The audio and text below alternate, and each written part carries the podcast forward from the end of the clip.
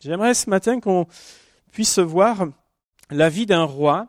Et j'espère que, euh, en tout cas, je ne sais pas si vous connaissez euh, bien la vie de ce roi, mais j'espère qu'après cette matinée, l'histoire de cet homme ne, nous quittera jamais notre esprit, que nous puissions, euh, nous puissions nous en rappeler euh, dans les mois et dans les années à venir, si le Seigneur tarde à revenir, que nous puissions nous en rappeler et que ça reste euh, comme gravé dans nos mémoires, parce qu'il me semble que cette histoire est importante à saisir pour chacun d'entre nous.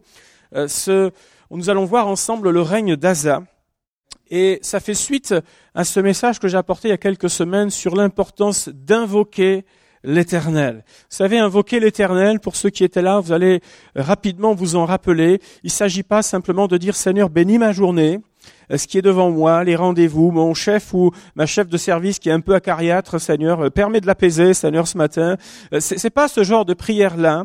Il s'agit d'invoquer l'éternel, c'est crier vers Dieu c'est en quelque sorte euh, vraiment venir euh, déposer à ses pieds, euh, aux pieds du Seigneur, nos fardeaux avec force. C'est venir auprès de lui en disant Seigneur, moi je vais pas pouvoir, mais Seigneur, je m'approche de toi parce que je sais, Seigneur. Je sais, je suis convaincu que toi tu peux faire quelque chose, Seigneur. C'est pourquoi je remets la situation entre tes mains. Je remets ma vie entre tes mains. Je remets ce qui se passe entre tes mains. C'est cela invoquer l'éternel. Asa, c'est l'arrière-petit-fils du roi Salomon, si vous, pour vous situer un petit peu dans, dans l'histoire. Il est roi en Juda et son règne a duré plus de 40 ans. Il y a euh, un peu plus de trois chapitres qui lui sont concernés dans la Bible. Il y a une partie de, euh, du chapitre de un roi, euh, dans un roi chapitre 15, donc, qui lui est concerné. Et puis trois chapitres complets dans deux chroniques, des chapitres 14 jusque euh, au chapitre 16. Vous savez que concernant certains rois, on a juste quatre lignes les concernant. Il fit ce qui est droit aux yeux de l'Éternel, ou alors euh, c'est l'inverse. En gros, pour résumer. Mais concernant Asa, on a un peu plus de détails. Depuis la séparation entre Juda et Israël après le règne de Salomon, on pourrait dire qu'il y avait eu un certain laisser-aller euh, donc en Juda et en Israël. Le contexte spirituel ne semblait absolument pas euh, favorable. Même d'ici du temps de Roboam, donc euh, auparavant, donc son grand-père, il a été dit qu'il y avait encore de bonnes choses en Juda, malgré bien que ça puisse commencer à, descendre en quelque sorte, que les standards, les valeurs selon Dieu descendent. Bah, il y a encore des bonnes choses. Et parfois c'est quand même un peu le, discours qu'on peut entendre, c'est-à-dire que on n'est pas tout à fait satisfait dans notre vie avec le Seigneur. On n'est pas tout à fait satisfait euh, de comment euh, fonctionnent euh, nos assemblées, de ce qu'elles devraient vivre, etc. Mais on dit, mais il y a quand même des bonnes choses. Voyez il y a quand même encore un, il y a quand même un peu de reste quand même. C'est parfois un peu ce discours que qu'on entend. La Bible nous révèle qu'il y a eu guerre entre Juda et Israël. Je rappelle juste qu'ils sont de la même descendance et il y a eu guerre entre eux. Et la lecture de ce matin se situe au cours du règne d'Asa et est en quelque sorte le passage clé ce qu'il convient de retenir entre une vie réussie et une vie gâchée. Nous allons voir ensemble que cela tient à peu de choses et à un facteur qui est important. Nous allons faire la lecture dans 2 Chroniques, chapitre 15, versets 1 à 7. 2 Chroniques, chapitre 15, versets 1 à 7, et voilà ce que nous lisons.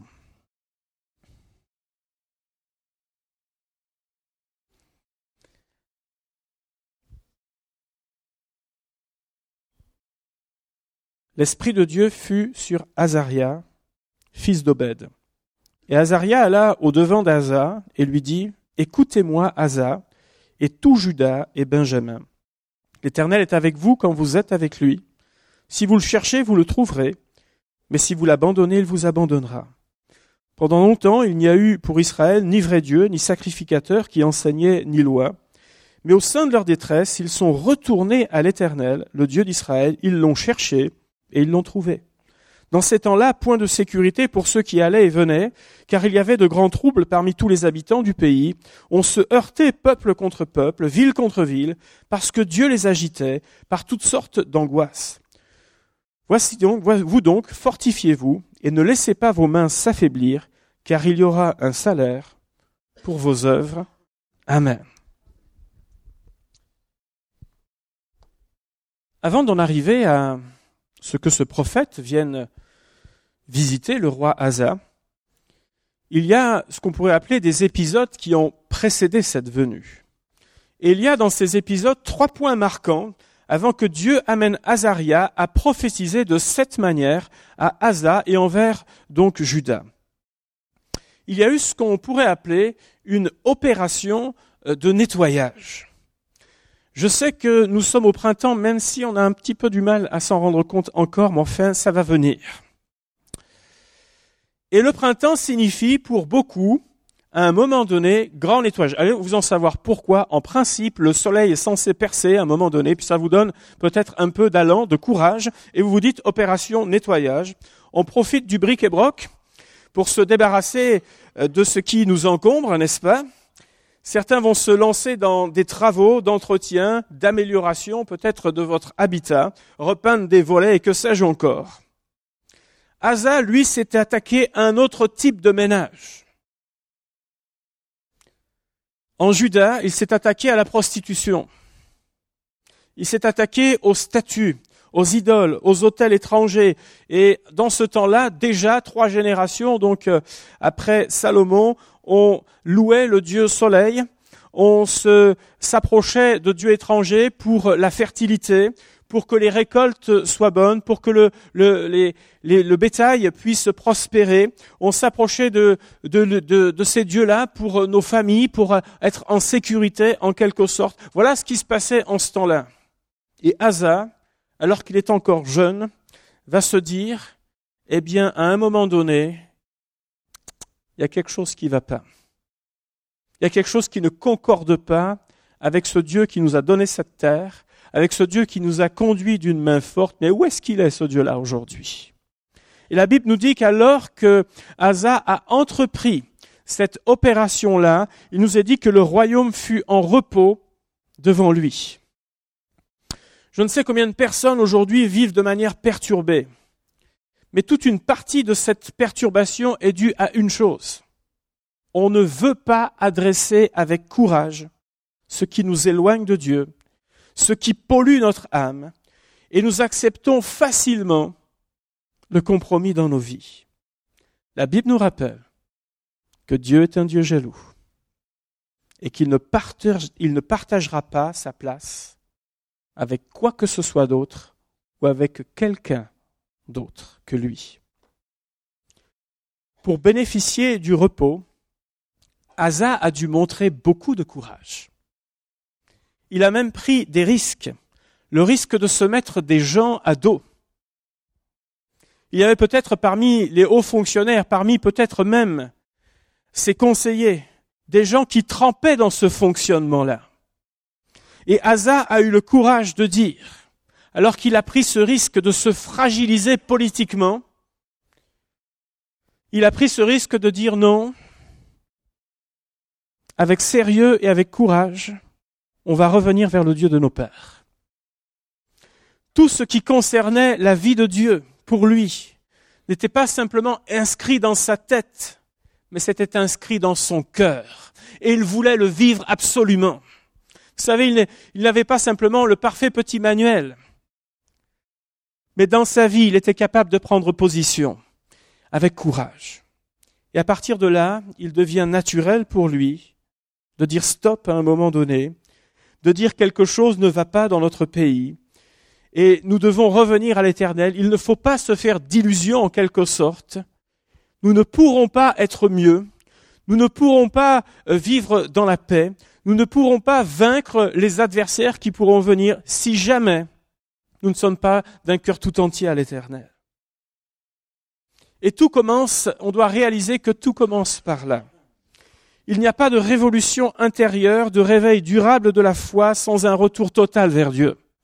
C'est une réalité que nous devons comprendre, que nous devons saisir les uns comme les autres.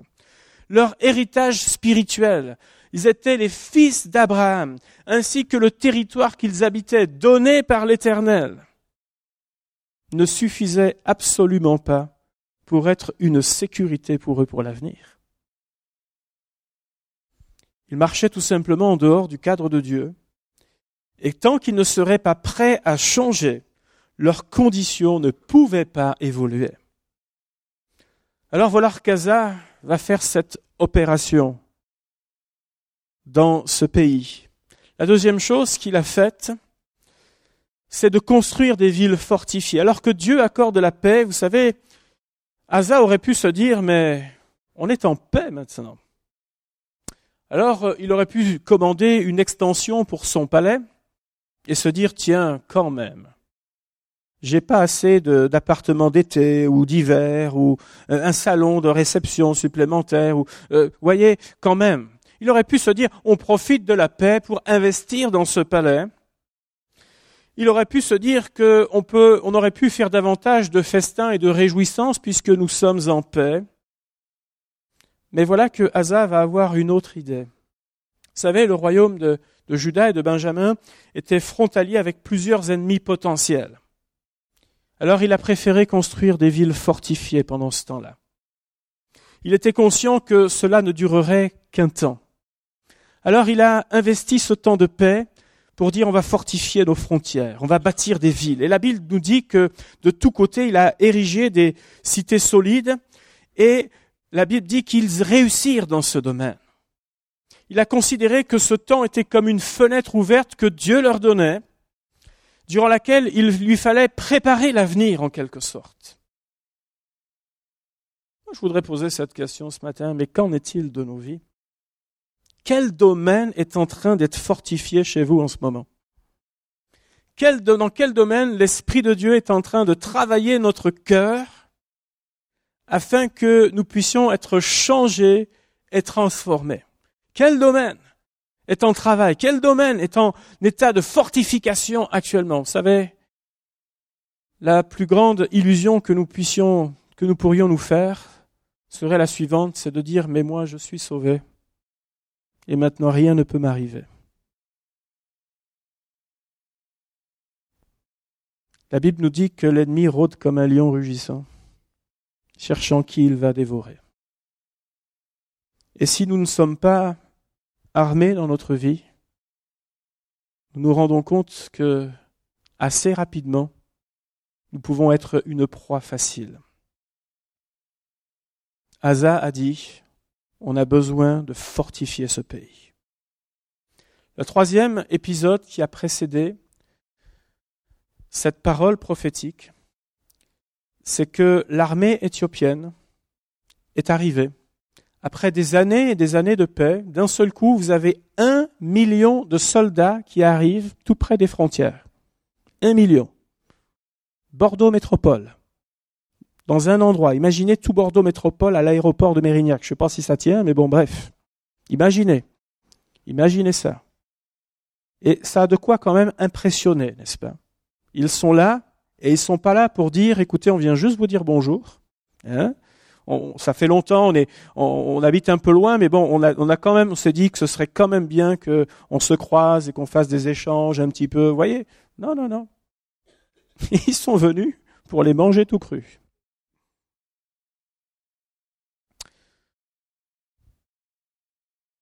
C'est comme une vague qui arrive, immense, comme une vague déferlante, qui est sur le point de s'abattre contre Judas. Ils sont, les Éthiopiens, deux fois plus nombreux que tout ce que pourrait rassembler à ce moment-là Asa. Et Asa va se préparer, parce que durant toutes ces années, il n'y a pas que les villes qui ont été fortifiées, sa foi a été fortifiée aussi. Et la foi d'Asa s'est fortifiée, si bien qu'il est prêt à faire face à cet ennemi. Il sait qu'humainement parlant, il a perdu, mais sa foi est suffisamment fortifiée pour qu'il dise on va y aller. Mais avant d'y aller, il a fait une chose. De Chroniques chapitre 14, la Bible nous dit qu'Asa invoqua l'Éternel. Il invoqua l'Éternel, c'est-à-dire, Seigneur, s'il te plaît, tourne en faveur mon ennemi. Non, non, non. Seigneur, si tu fais pas quelque chose là, on est grillé. Si tu fais pas quelque chose, va y avoir des veuves. Si tu fais pas quelque chose, il va y avoir des orphelins. Si tu fais pas quelque chose, il y a des villes qui vont être détruites. Et là, à ce moment-là, il y a comme un cri qui monte de son cœur pour dire, moi, je sais pas faire. Mais toi, éternel, je me confie en toi. Alors Asa invoqua l'éternel son Dieu et lui dit, éternel, toi seul peux venir en aide aux faibles comme aux forts. Viens à notre aide, éternel notre Dieu, car c'est sur toi que nous nous appuyons, et nous sommes venus en ton nom contre cette multitude. Éternel, tu es notre Dieu, que ce ne soit pas l'homme qui l'emporte sur toi. Voilà la prière du roi Asa. Et lorsque vous lisez le récit, je vous invite à le lire cette semaine, de Chroniques chapitre 14, vous allez vous apercevoir qu'à partir de ce moment-là, le récit change complètement de ton. C'est comme si l'Éternel répond en disant OK, maintenant c'est moi qui prends les commandes. Laisse-moi, euh, laisse-moi le volant, laisse-moi maintenant le pilotage de, de ce qui va se passer. Et à partir du moment, c'est vraiment ça qui se passe. L'acteur principal devient dans toute la suite des versets l'Éternel. L'Éternel fait ceci, l'Éternel fait cela, l'Éternel met en déroute cet ennemi. Inutile de vous transmettre le résultat de ce qui s'est passé. Il est allé au-delà des espérances humaines, puisque non seulement cette attaque des Éthiopiens était totalement brisée, mais Judas et Benjamin ont pu emmener un très grand butin de tout cela. La Bible nous dit que sans la foi, il est impossible de lui être agréable. Car il faut que celui qui s'approche de Dieu croit que Dieu existe et qu'il est le rémunérateur de ceux qui le cherchent. Et c'est à ce moment-là que le prophète Azaria arrive et vient leur rappeler quelque chose. L'Éternel est avec vous quand vous êtes avec lui. Si vous le cherchez, vous le trouverez. Mais si vous l'abandonnez, il vous abandonnera. Azaria rappelle là à Asa que si un seul jour il voulait composer sans Dieu, il devrait alors faire face seul à leur ennemi, s'appuyant sur leur stratégie, s'appuyant sur la sagesse humaine, s'appuyant sur les alliances et les compromis de circonstances. Mais quel en serait le résultat? Et voyez-vous, c'est peut-être aussi un des dangers qui nous guette à chacun d'entre nous. C'est de penser à un moment donné que l'on sait. C'est de penser à un moment donné qu'on est suffisamment intelligent pour gagner. Mais il me semble qu'une vie qui est cachée dans les mains de l'Éternel, est une vie qui va continuer à croître et à prospérer en Dieu. Il y a eu tout un résultat à cette parole, c'est que Asa va écouter cette parole et ça va comme encore fortifier sa foi. Vous savez, celui qui cherche Dieu ne cesse de se fortifier en lui. Et Asa, en entendant cela, c'est comme si ça allait encore le renforcer dans tout ce qu'il a vécu depuis des années avec Dieu. Le peuple entier reconnaît à ce moment-là que l'Éternel est avec lui. Et il va prendre encore une décision qui est difficile et qui a dû être comme un crève-cœur pour lui-même. Sa propre mère siégeait auprès de lui dans le royaume. Ça veut dire que euh, dans les affaires qui étaient gérées, elle était assise à côté de lui. Mais il découvre que sa propre mère voue un culte à une idole qui s'appelle Astarté à ce moment-là.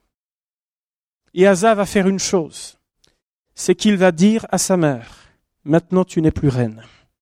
C'est terminé. Imaginez cette décision. Imaginez ce crève-cœur. Ça ne veut pas dire qu'il la rejette en tant que mère, qu'on se comprenne bien. Mais il lui dit, tu n'es plus digne maintenant de servir l'Éternel. Parce que ce que tu es en train de faire va nous affaiblir.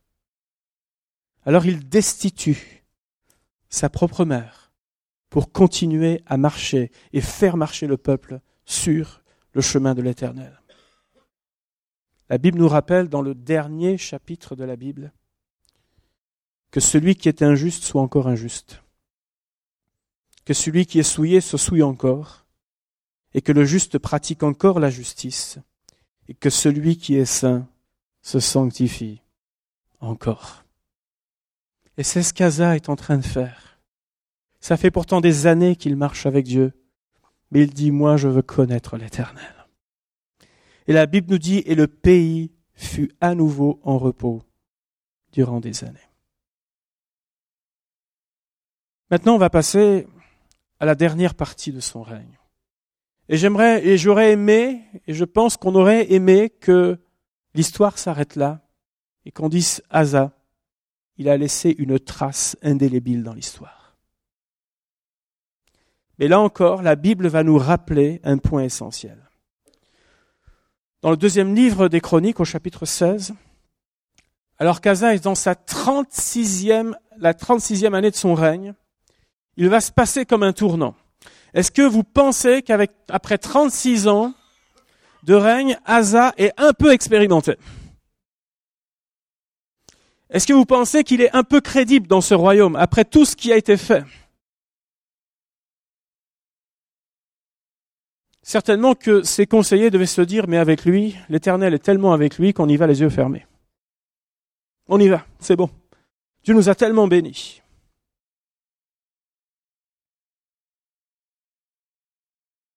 Mais que se passe-t-il? Le roi d'Israël vient lui faire la guerre. Vous savez, sont ses propres frères, en fait, en réalité, dans la foi, lui font la guerre. Oh, bien entendu, ce sont des choses qui n'arrivent jamais, ça.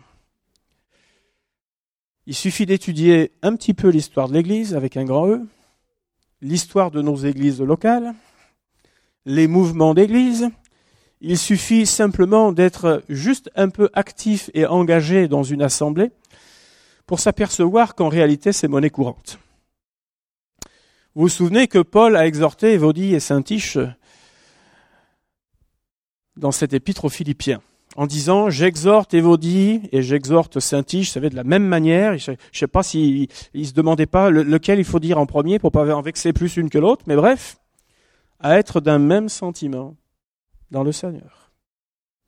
Deux personnes zélées pour le Seigneur, et pourtant, allez vous en savoir pourquoi, ça ne fonctionne pas, et ça se frite et ça se bagarre. Là, vous savez, c'est pas la première région que je fais, puisque je suis issu de la région parisienne. Alors, en région parisienne, on se disait c'est normal, les gens sont stressés. Donc, de temps en temps, avec le stress, ça, crée des, ça crée des chocs. J'ai été aussi en Provence. Et là, vous vous dites, on a le verbe un peu plus haut là-bas, puis le soleil peut-être nous tape sur la tête. Alors, c'est normal. Mais à Bordeaux, alors c'est quoi alors à Bordeaux? Est-ce que c'est la saison des pluies qui commence à nous miner le moral aussi, à un moment donné? Ou est-ce ce liquide précieux là que tout le monde euh, envie là un peu partout dans le monde? Est-ce que c'est ça? Allez-vous en savoir. Mais bref, il y a toujours une bonne excuse en fait, quelque part. Alors, euh, le roi Asa va imaginer à ce moment-là une stratégie.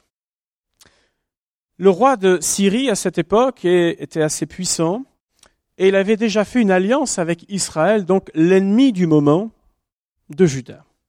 Et Asa a pris l'argent des trésors. Vous savez, cet argent-là qu'ils avaient amassé des Éthiopiens. Et il va payer le roi de Syrie afin qu'il puisse rompre son alliance contre Israël et même se retourner contre Israël et les combattre. Et là, on a envie de dire, mais quel coup de maître stratégique, quoi. Il est fort! Il retourne la situation. Il avait deux ennemis sur le dos, et en fait, il fait en sorte que les deux se battent entre eux et lui, il est tranquille. Vous imaginez un peu? Il est fort, n'est-ce pas? Politiquement, c'est un coup terrible. Ses conseillers ont dû se dire, mais alors là, on a le champion toute catégorie. Là, celle-là, il nous l'avait jamais faite, mais encore une fois, on est tranquille. C'est un fin tacticien. On pourrait même se dire que si ça fonctionne, eh bien, Dieu est avec lui. Mais vous savez, c'est pas parce que des choses marchent, toujours, que Dieu est dans l'affaire. Et là, Dieu va lui envoyer pour la seconde fois un prophète. Il nous est dit dans 2 Chroniques 16, verset 9, verset 7, pardon. Dans ce temps-là, Anani, le voyant, alors comprenez, si vous êtes nouveau, que c'est pas un voyant avec la boule de cristal, mais c'était celui qu'on appelait le prophète à l'époque, alla auprès d'Asa, roi de Juda, et lui dit, parce que tu t'es appuyé sur le roi de Syrie, et que tu ne t'es pas appuyé sur l'Éternel ton Dieu, l'armée du roi de Syrie s'est échappée de tes mains. Les Éthiopiens et les Libyens ne formaient-ils pas une grande armée avec des chars et une multitude de cavaliers? Et cependant l'Éternel a livré entre tes mains parce que tu t'étais appuyé sur lui. car l'Éternel étend ses regards sur toute la terre pour soutenir ceux dont le cœur est tout entier à lui. Écoutez bien la suite. Tu as agi en insensé dans cette affaire, car dès à présent, tu auras des guerres. Pourquoi Dieu envoie ce prophète à Asa?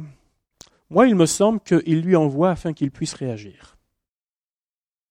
Je ne crois pas que l'intention de Dieu soit de détruire Asa. Mais l'intention de Dieu est de faire réagir Asa. Vous savez, quand Dieu met, le doigt sur nos vies, sur un point en particulier, c'est pas afin de nous casser à vie, c'est afin que nous puissions réagir. Cet épisode aurait pu être comme un incident, certes important, mais un incident dans la vie d'Asa. Dû, alors on n'a pas exactement la raison. Est-ce qu'il a eu trop d'assurance personnelle? Est-ce qu'il a commencé à se reposer sur ses lauriers? Est-ce qu'il a été présomptueux, orgueilleux? Enfin, on ne sait pas exactement. Mais la réaction d'Asa va être tout autre. La réaction d'Asa va être de s'irriter contre ce prophète. Elle va être même de jeter ce prophète en prison et de commencer à opprimer quelques personnes du peuple. Et on peut penser au travers de cela que ce sont ceux qui veulent marcher avec l'Éternel. Vous savez, ceux qui ont été comme inspirés par sa vie pendant des années. Eh bien, c'est ces gens-là qu'il va commencer à combattre. Et moi, j'ai envie de dire, mais est-ce qu'on parle bien du même Asa? C'est pas son jumeau, là?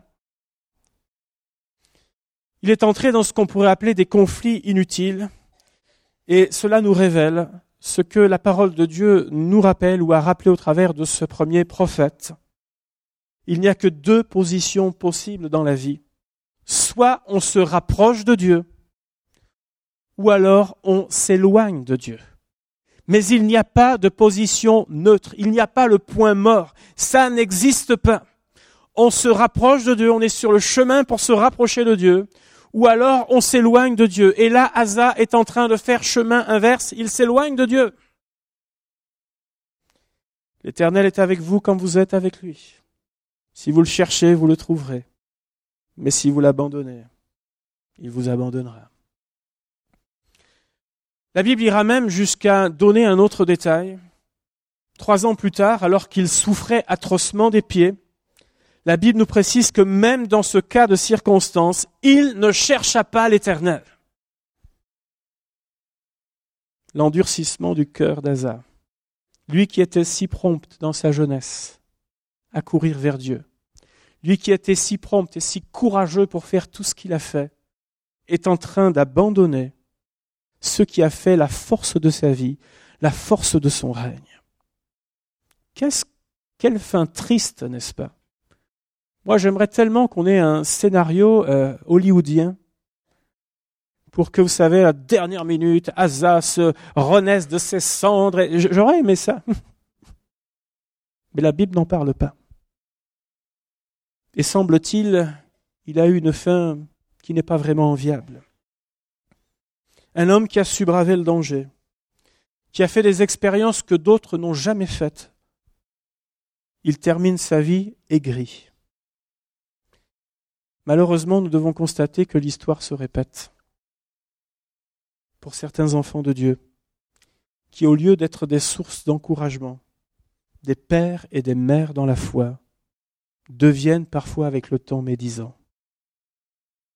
Vous savez, je crois que les choses n'ont pas changé aujourd'hui. L'histoire d'Hazard, c'est quelque chose qui devrait nous parler à chacun d'entre nous. Nos ennemis ne s'appellent pas l'Éthiopie. Et s'il y a un, Éthiopien ou une Éthiopienne parmi vous, que Dieu vous bénisse. Nos ennemis ne s'appellent pas la Syrie, ne s'appellent pas Israël, notre frère, notre sœur. L'ennemi ne s'appelle pas Baal, Astarté ne s'appelle pas Moloch. Et notre ennemi s'appelle le mécontentement, ça s'appelle le mal-être, ça s'appelle nos problèmes personnels, familiaux, ça s'appelle parfois notre maladie, notre ambition néfaste, nos illusions. Notre ennemi s'appelle le compromis, s'appelle notre orgueil, s'appelle tout notre éloignement de Dieu. Et moi, je voudrais poser cette question ce matin. Que voulons-nous faire? Voulons-nous nous satisfaire de notre vie? Voulons-nous satisfaire nos sens, nos prétentions, notre égoïsme? Ou bien voulons-nous suivre Dieu de tout notre cœur? Si nous approchons de lui, il s'approchera de nous.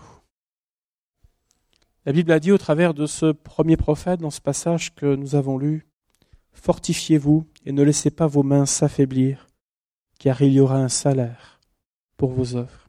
Vous savez, je crois que de temps en temps, et c'est une des maladies que nous vivons certainement dans nos églises actuellement en Occident, on se contente de quelques friandises, on se, contente, de moments où on peut un petit peu s'échapper, où on est, entre guillemets, béni un instant, où on dit Seigneur, fais-moi du bien, Seigneur, bénis-moi, Seigneur, arrange ma situation. Mais il y a quelque chose qu'on ne sait plus beaucoup faire. C'est de dire à Dieu, maintenant je marche avec toi. Et je marche avec toi de tout mon cœur. Peu importe mon expérience. Peu importe ce qui s'est déjà passé, les grandes victoires du passé. Peu importe si peut-être aujourd'hui je suis en difficulté. Seigneur, je marche avec toi. Et je t'aime de tout mon cœur. Il se peut que ça me coûte. Il se peut que ça mette des gens pas tout à fait d'accord avec moi à certains moments, mais Seigneur, je veux marcher avec toi. Vous savez, si le pays a pu jouir de la paix, c'est parce qu'à un moment donné, il y a un homme qui a dit on va marcher avec l'Éternel. Ils ont su reconnaître euh, que Dieu était avec lui. Et vous savez, une église qui veut vraiment avancer dans les voies de Dieu sera celle qui dira, Seigneur, nous voulons marcher avec toi. Nous ne voulons pas avoir une vie double. Nous ne voulons pas, Seigneur, nous contenter de friandises de ci, de là. Mais nous voulons nous rassasier de ta vie, Seigneur. Nous voulons marcher avec toi. Nous voulons que tu sois notre Dieu. Et nous voulons mettre de côté ce qui pollue notre vie ce qui a mangé notre âme, ce qui euh, vraiment est aujourd'hui, et nous le savons, contraire à tes voies et à tes lois. Je veux arrêter de médire de droite et de gauche, je veux marcher avec toi, Seigneur. S'il y a un problème, c'est pas autour, il est peut-être dans mon cœur, le problème. Et c'est peut-être là qu'il faut aller à la racine, dire Seigneur, viens délivrer mon âme, viens libérer mon cœur. On a chanté euh, la mort et la résurrection de Jésus, celui qui est, qui était, qui revient bientôt. Nous avons chanté sa puissance. Eh bien, vivons sa puissance.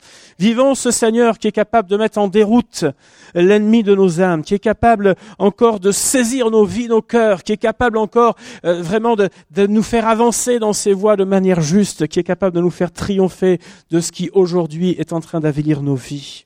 J'aimerais demander à l'équipe de louange de bien vouloir revenir si vous le voulez bien. Et alors que euh, nous sommes là réunis devant le Seigneur, nous allons prendre un temps de prière. Et pendant que je préparais ces moments, je retentais ce, ce moment de prendre un temps d'appel.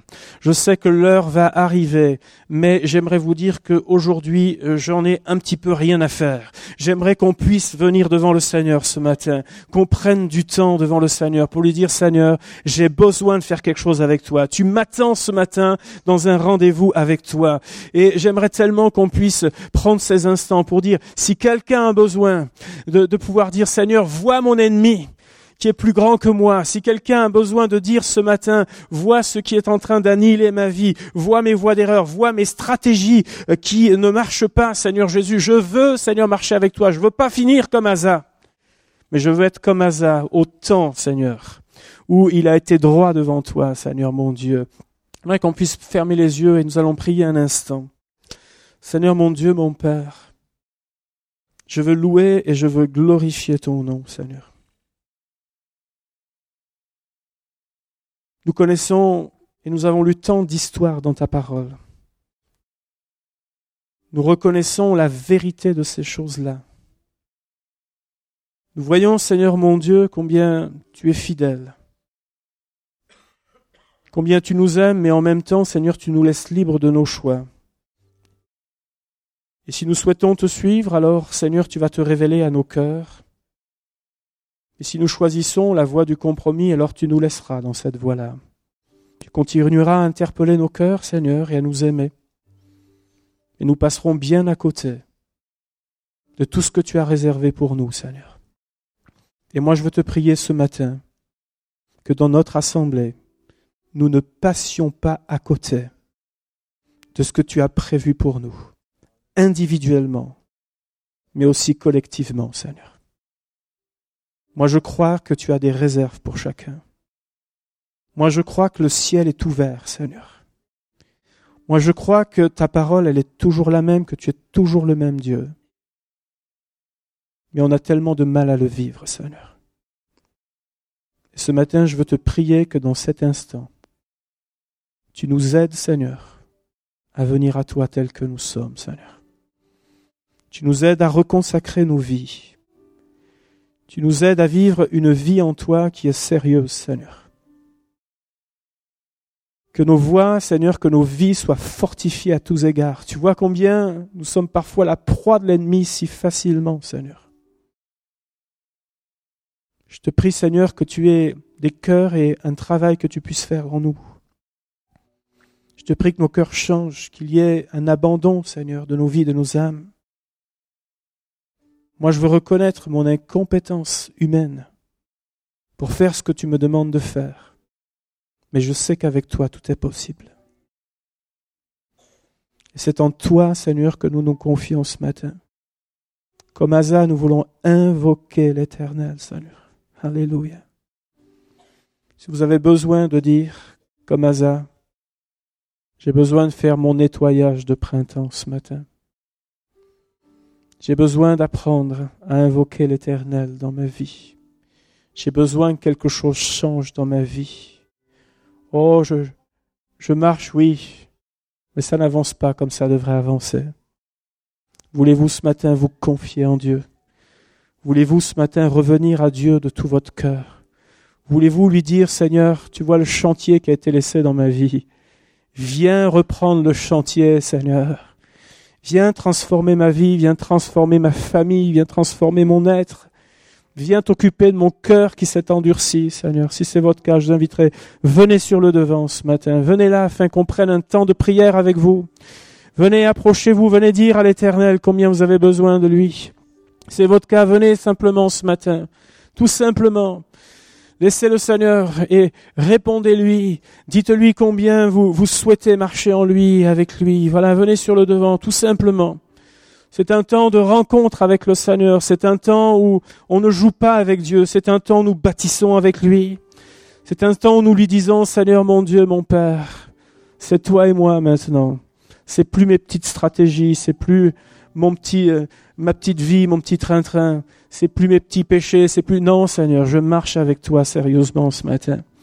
Je consacre, je reconsacre ma vie à toi. Alléluia, je vais inviter Christophe, je vais inviter les, nos frères qui sont dans le conseil spirituel, leurs épouses aussi, si vous voulez bien venir prier pour ceux qui sont sur le devant. Nous voulons ensemble, si vous voulez bien, qu'on prie pour nos bien-aimés. Vous qui êtes restés à votre place, s'il vous plaît, priez avec nous pour nos bien-aimés. Moi, je crois que dans des vies, vous savez, il y a des cœurs qui ont besoin d'être réveillés. Et il n'y a pas de réveil durable, je vous l'ai dit, sans qu'il y ait une opération de nettoyage à un moment donné, sans qu'il y ait un moment où nous disons Seigneur, c'est avec toi de tout notre cœur. Alléluia. Nous louons le Seigneur.